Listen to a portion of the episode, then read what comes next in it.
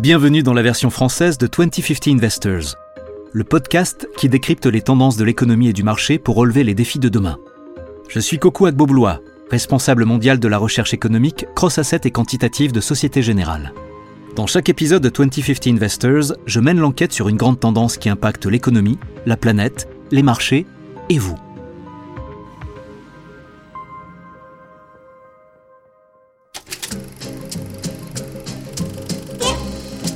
Pourtant, crois-moi bien, je suis pas dupe. Si je marchande avec vous, c'est que je désire le moyen d'être un homme, un point, c'est tout. Dis-moi le secret pour être un homme. Est-ce vraiment si mystérieux? Pour moi, faire éclore la grande fleur rouge, ce serait merveilleux. Oh, oupidou, voudrais marcher comme vous, et parler comme vous, faire comme vous. On se rappelle tous les paroles entraînantes de la chanson Être un homme comme vous, chantée dans le dessin animé Disney Le livre de la jungle, en 1967. Mowgli, un petit homme élevé par des loups, se lie d'amitié avec Bagheera, la panthère noire, et Balou, l'ours, qui s'unissent pour l'aider à échapper au tigre maléfique qui rôde dans les parages, Shere Khan.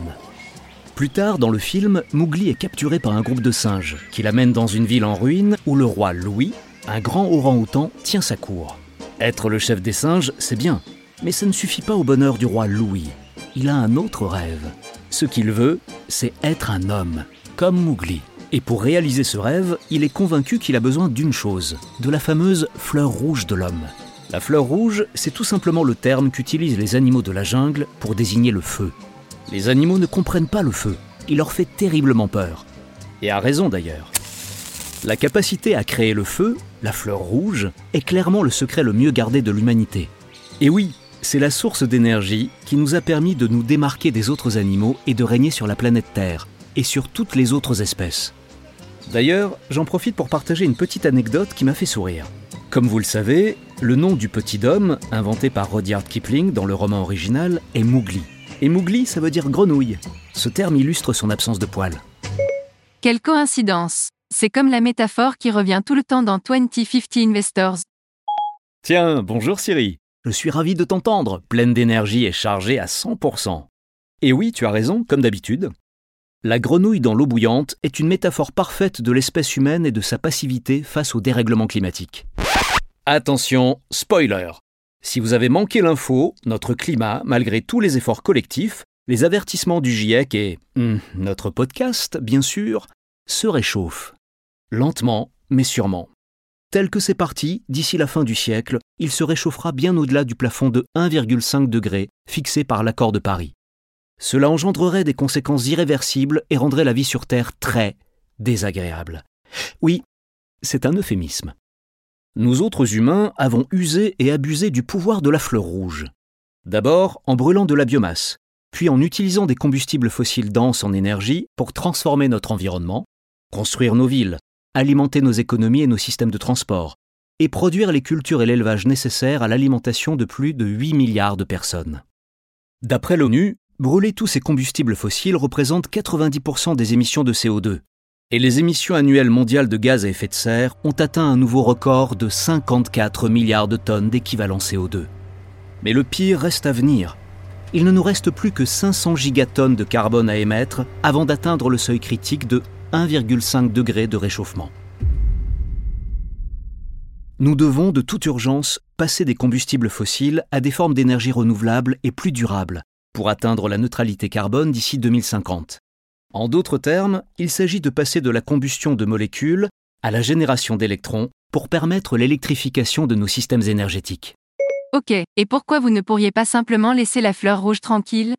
Bonne question, c'est justement ce qu'on va voir dans cet épisode, Siri. Nous allons enquêter sur l'avenir de l'énergie. Quelle est la vraie nature de l'énergie? Et à quelle loi physique obéit-elle? Qu'en est-il de la densité énergétique de la transition des combustibles fossiles vers les énergies renouvelables? Où en sommes-nous dans cette transition? Et pourquoi prend-elle autant de temps? Ensuite, nous passerons en revue les stratégies de transition adoptées par les entreprises énergétiques avec Irène Imona, analyste oil and gas chez Société Générale. Elle nous dira si nous nous dirigeons vers un monde énergétique bipolaire et quelles sont les perspectives d'avenir dans un monde sans pétrole? Démarrons notre enquête. Comme le chantait Maria dans la comédie musicale La Mélodie du Bonheur, il n'est qu'une bonne méthode, c'est prendre le bon départ. C'est un bon conseil. Alors commençons par la base. L'énergie, c'est quoi exactement? Eh bien, ça ne serait pas cette fleur rouge, dont vous, les humains, ne semblez pas pouvoir vous passer? Si, tout à fait, mais c'est un peu plus complexe que ça. Ne vous inquiétez pas, je ne vais pas vous faire un cours de physique complet, mais je vous propose de réviser quatre concepts très importants qu'on a tous vus à l'école. Premier concept. La définition. D'après l'Académie française, l'énergie est la capacité qu'a un corps de produire un travail. En physique, le travail est une mesure du transfert d'énergie qui se produit lorsqu'un objet est déplacé sur une certaine distance par une force externe. Deuxième concept. L'énergie existe sous différentes formes potentielle, cinétique, thermique, électrique, chimique, nucléaire, mais aussi sous d'autres formes, comme la chaleur et le travail. Par exemple, la chaleur transférée peut se transformer en énergie thermique, tandis qu'un travail effectué peut se manifester sous forme d'énergie mécanique. Un point commun, toutes les formes d'énergie sont associées au mouvement. Prenons un exemple. Mettons que Mike Tyson vous assène un coup de poing sur un ring de boxe. Quand son poing est en mouvement, il transporte de l'énergie cinétique. Cette énergie est alimentée par une réaction chimique en chaîne qui se produit dans ses biceps. Dans le cas de l'énergie potentielle, on peut plutôt penser à un dispositif tendu, comme à un arc ou un ressort, qui ne bouge pas mais qui a le potentiel de créer un mouvement. Un jour, un collègue m'a dit qu'en tant que stratège de marché, nous sommes dans les métiers de l'énergie. Et oui, il faut de l'énergie pour trouver des idées et pour les promouvoir, on pourrait même soutenir que les idées sont des formes d'énergie potentielle, qui peuvent se transformer en action. C'est vrai, Aristote a dit un jour, l'énergie de l'esprit est l'essence de la vie. Ça me plaît. Troisième concept, et aussi le plus fascinant. Je vous avoue qu'il m'a fallu un certain temps pour bien le comprendre quand j'étais au lycée. C'est la notion que l'énergie ne peut pas être créée ni détruite, mais seulement transformée. C'est ce qu'on appelle la loi de conservation de l'énergie, ou encore le premier principe de la thermodynamique. Ah oui, c'est pour ça que, si tu reçois un coup de poing qui transporte de l'énergie cinétique, il va se transformer en chaleur et en travail. Traduction, tu vas t'effondrer et t'évanouir. Oui. Enfin, tu as oublié la douleur aussi. Peut-être que c'est une autre forme d'énergie. Et enfin, le quatrième concept. Dans le système international d'unité, l'énergie se mesure en joules. Un watt, c'est le nombre de joules produits chaque seconde. Une ampoule de 40 watts, par exemple, a besoin de 40 joules par seconde pour fonctionner.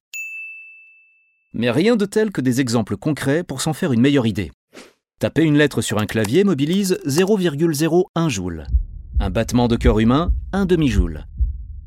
Porter une pomme à 1 mètre de haut, environ 1 joule. Une pile AA contient 1000 joules. Une barre chocolatée, 1 million de joules.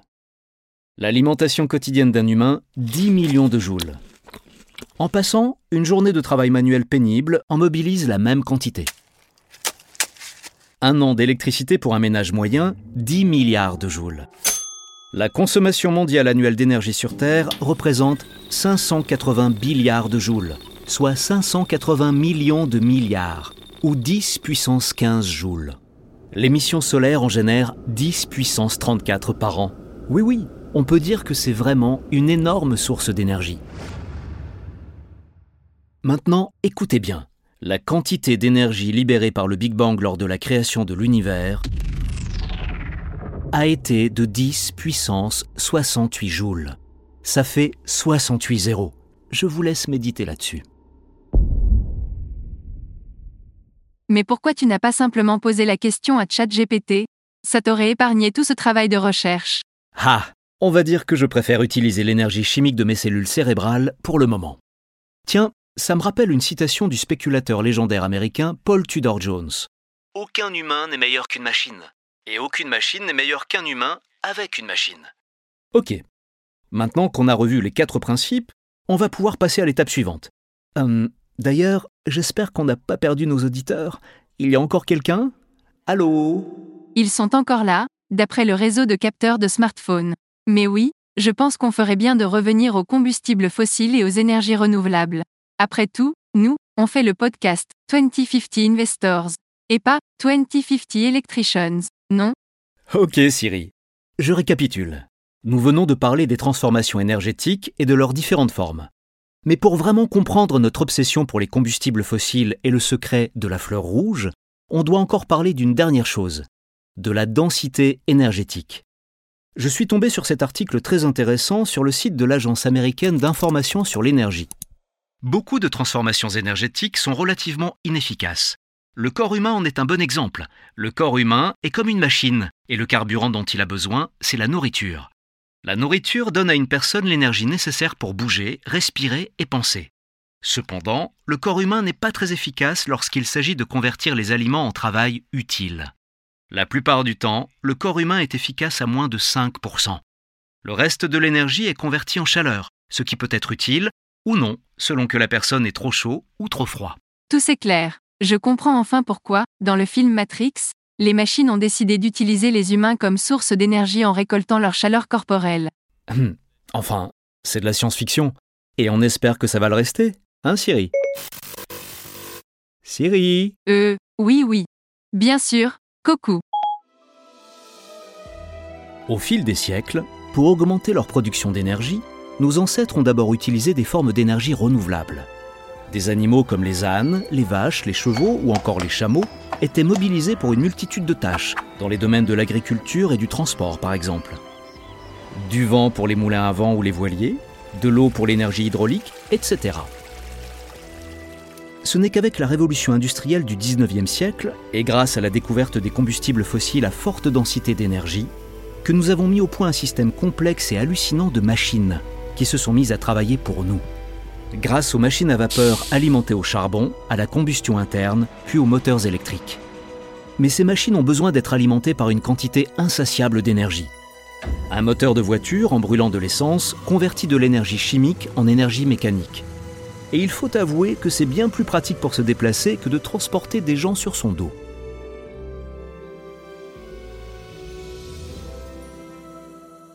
Donc si je comprends bien, vous avez sciemment renoncé aux énergies renouvelables pour utiliser des combustibles fossiles, c'est ça, le vrai péché originel. Oui, mais il faut nous comprendre.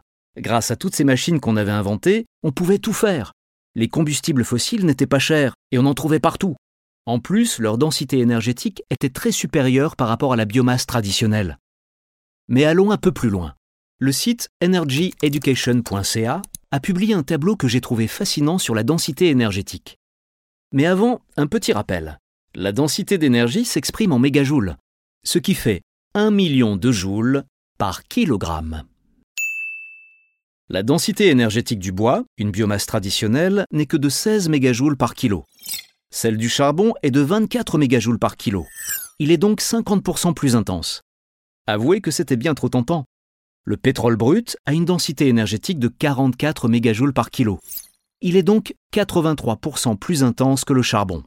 Le gaz naturel, lui, avec sa densité énergétique de 55 mégajoules par kilo, est 25% plus intense que le pétrole. Et pour l'anecdote, un kilo de graisse contient 39 mégajoules d'énergie.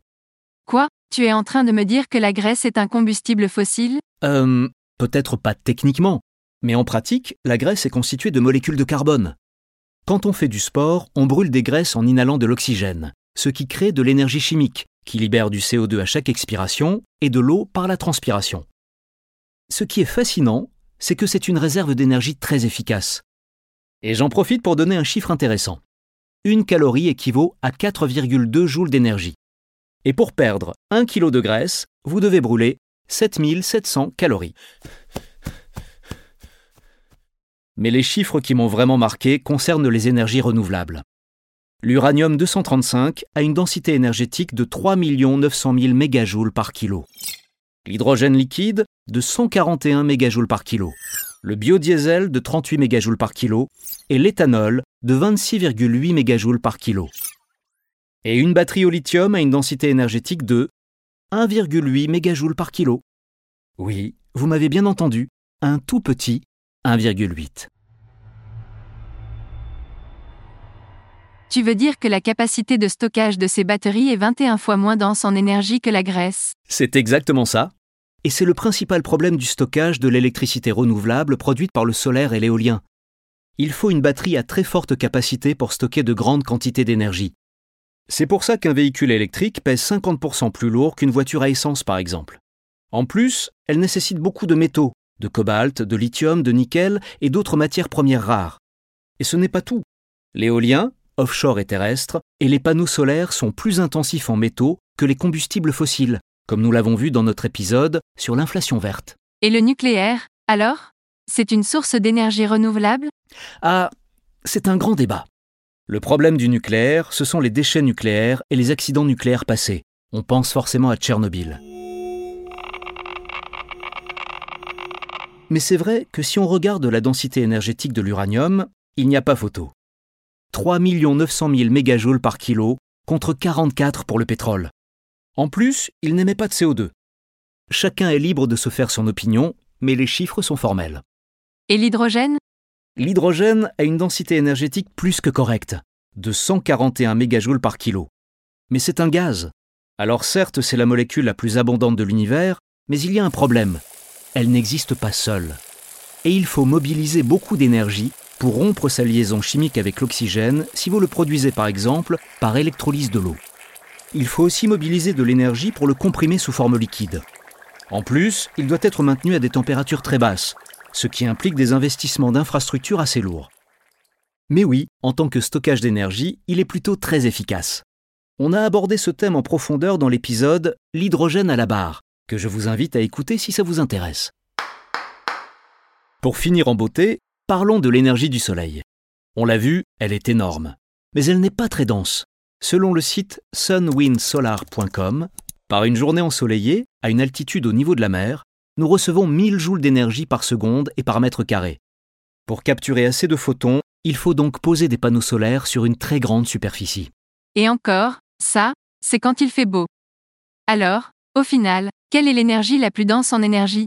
Tu te souviens de la théorie de la relativité d'Einstein? Oui, E égale mc2. C'est l'équation la plus célèbre au monde. C'est ça. La théorie, c'est que la matière est de l'énergie et que le contenu énergétique de la matière est égal à sa masse, multiplié par la vitesse de la lumière au carré, vitesse qui représente environ 300 000 km par seconde. Tout ça pour dire que l'antimatière est la forme d'énergie la plus dense, car elle est capable de détruire la matière. La célèbre formule d'Einstein implique que la rencontre d'un gramme d'antimatière avec un gramme de matière libérerait 10 puissance 14 joules, soit la même quantité d'énergie que la bombe atomique d'Hiroshima. Et ce n'est pas de la science-fiction. Cette réaction a été observée dans le grand collisionneur de hadrons du CERN, en très petite quantité. Personnellement, je pense qu'on ne devrait pas toucher à l'antimatière pour le moment. La dernière chose dont nous avons besoin est un autre événement d'extinction planétaire induit par les humains. En effet, mettons ça de côté pour aborder finalement le dernier volet de notre enquête. Quel est le mix énergétique actuel au niveau mondial? Et quel est l'avenir de l'énergie? J'ai trouvé un graphique génial et très pertinent sur le site ourworldindata.org, intitulé Consommation mondiale d'énergie primaire par source. Voici les principaux points à retenir. En 2021, le monde a consommé près de 160 000 TWh d'énergie. C'est 5,7 fois plus qu'en 1950 et 28 fois plus qu'en 1800. En 1800, 98% de la consommation d'énergie était de la biomasse traditionnelle ou du bois. En 1950, la biomasse traditionnelle est tombée à 27%, pour laisser place au charbon à hauteur de 45%, au pétrole de 19,5% et au gaz naturel de 7,5%. En 2021, voici le mix énergétique à l'échelle de la planète. La part de la biomasse traditionnelle dans la consommation d'énergie a encore chuté et n'en représente plus que 7%. Viennent ensuite, par ordre d'importance, le pétrole, à hauteur de 32%, le charbon 28%, le gaz naturel 25%, l'hydroélectricité près de 3%, le nucléaire près de 2%, l'éolien un peu plus de 1% et le solaire environ 0,7%. Conclusion, près de 86% de l'énergie consommée aujourd'hui au niveau de la planète provient toujours de combustibles fossiles. C'est assez choquant. Bon, j'ai l'impression que vous ne pourrez jamais vous passer de la fleur rouge. Eh bien, c'est compliqué. Ça me rappelle la chanson Ring of Fire de Johnny Cash, où le chanteur se fait encercler et piéger par des flammes qu'il a allumées lui-même. Fell into a burning ring of fire. I went down, down, down, and the flames went higher. Si nous ne voulons pas que la planète brûle, consumée par les flammes, nous allons devoir accélérer la transition énergétique, ce qui va passer par des investissements importants. Pour bien comprendre les défis qui attendent notre système énergétique, nous allons nous tourner vers Irène Imona, analyste oil and gas chez Société Générale.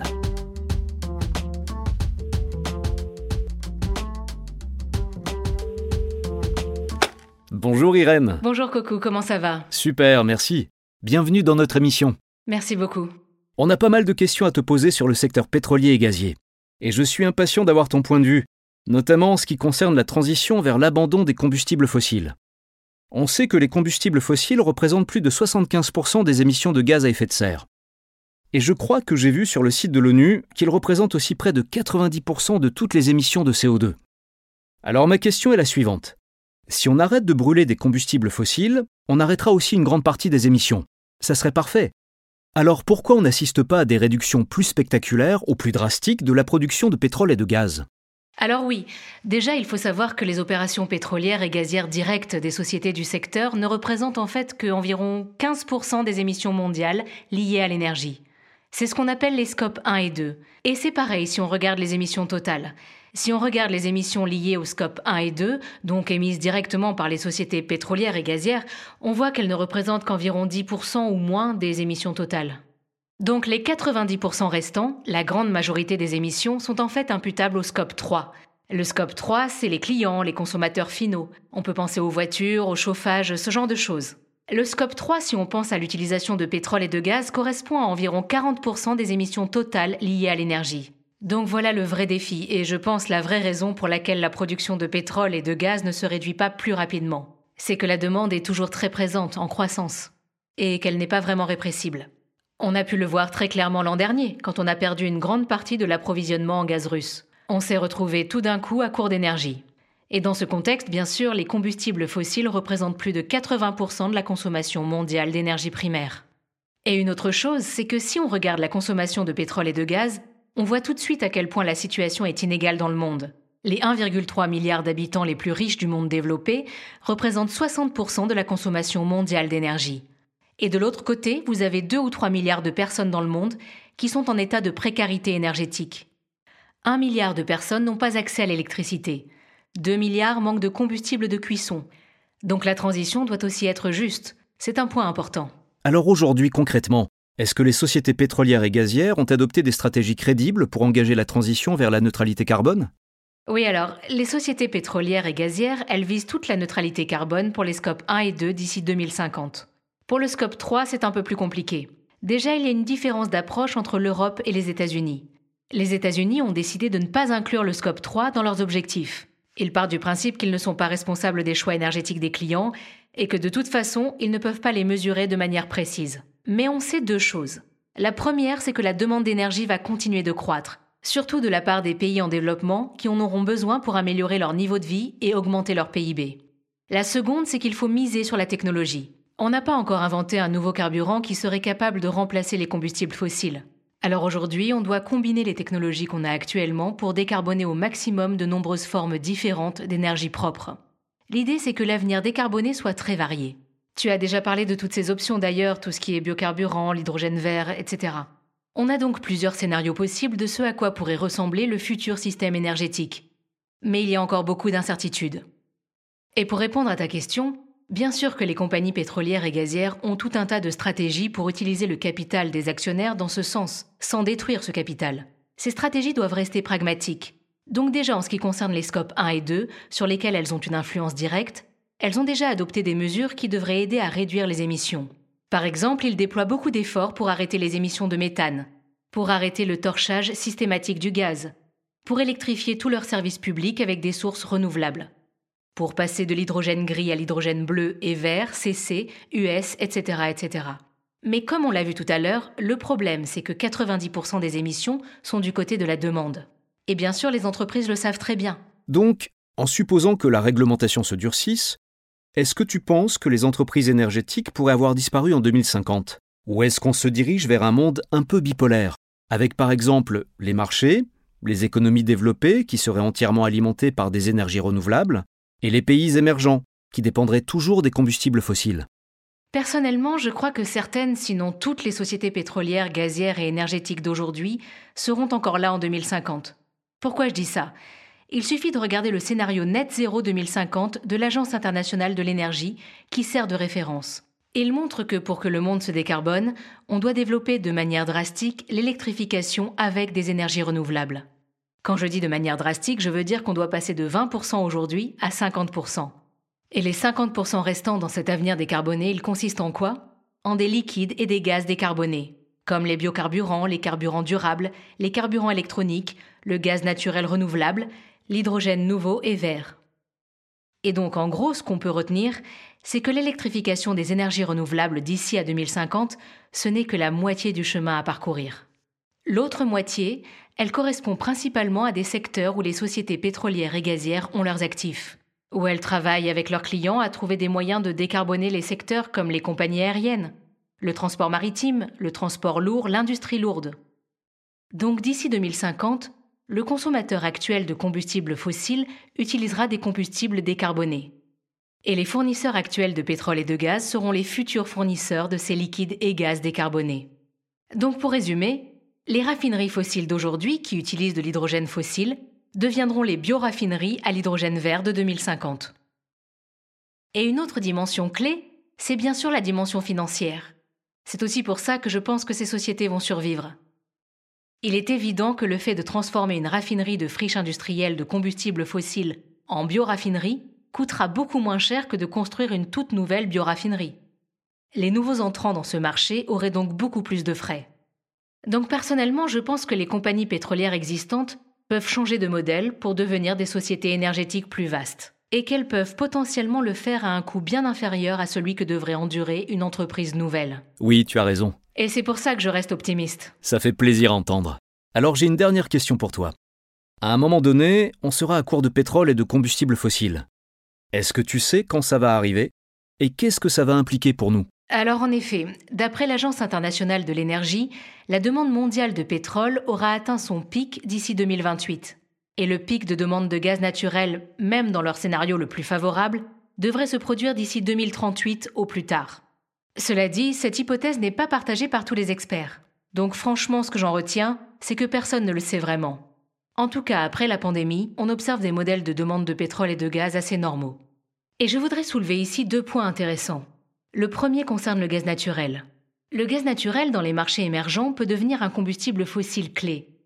Il peut aider les pays émergents à passer de la production d'électricité au charbon, comme c'est le cas aujourd'hui, à la production d'électricité au gaz. Ça leur permettrait déjà de réduire leurs émissions de 50%. C'est pour ça que je ne pense pas que la demande de gaz atteindra son pic dans les dix prochaines années.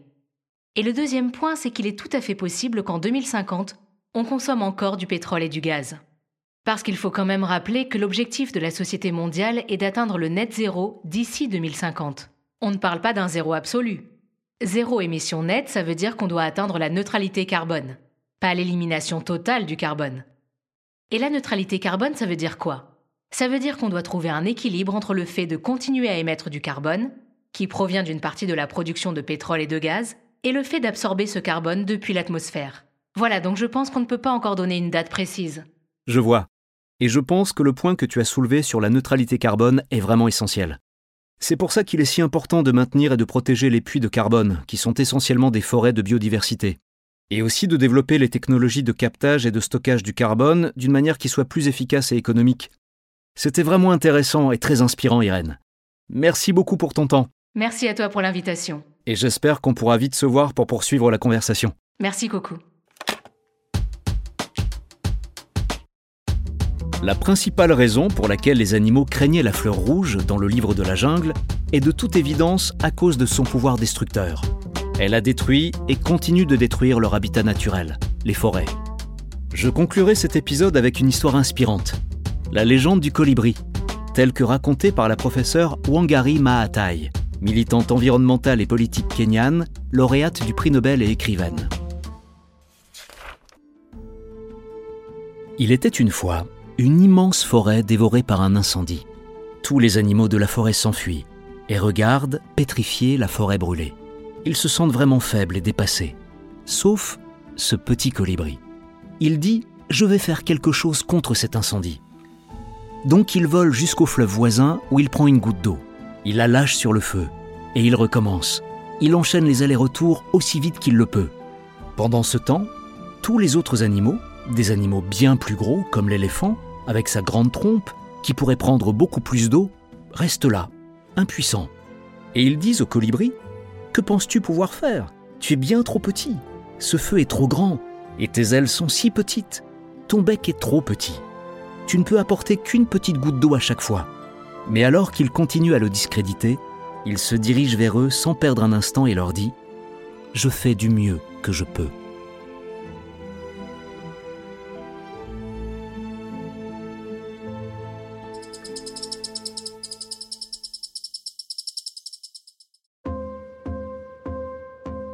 Merci d'avoir suivi cet épisode de 2050 Investors. Et merci à Irène Imona pour son temps et ses analyses précieuses. J'espère que cet épisode vous aura aidé à mieux comprendre l'avenir de l'énergie.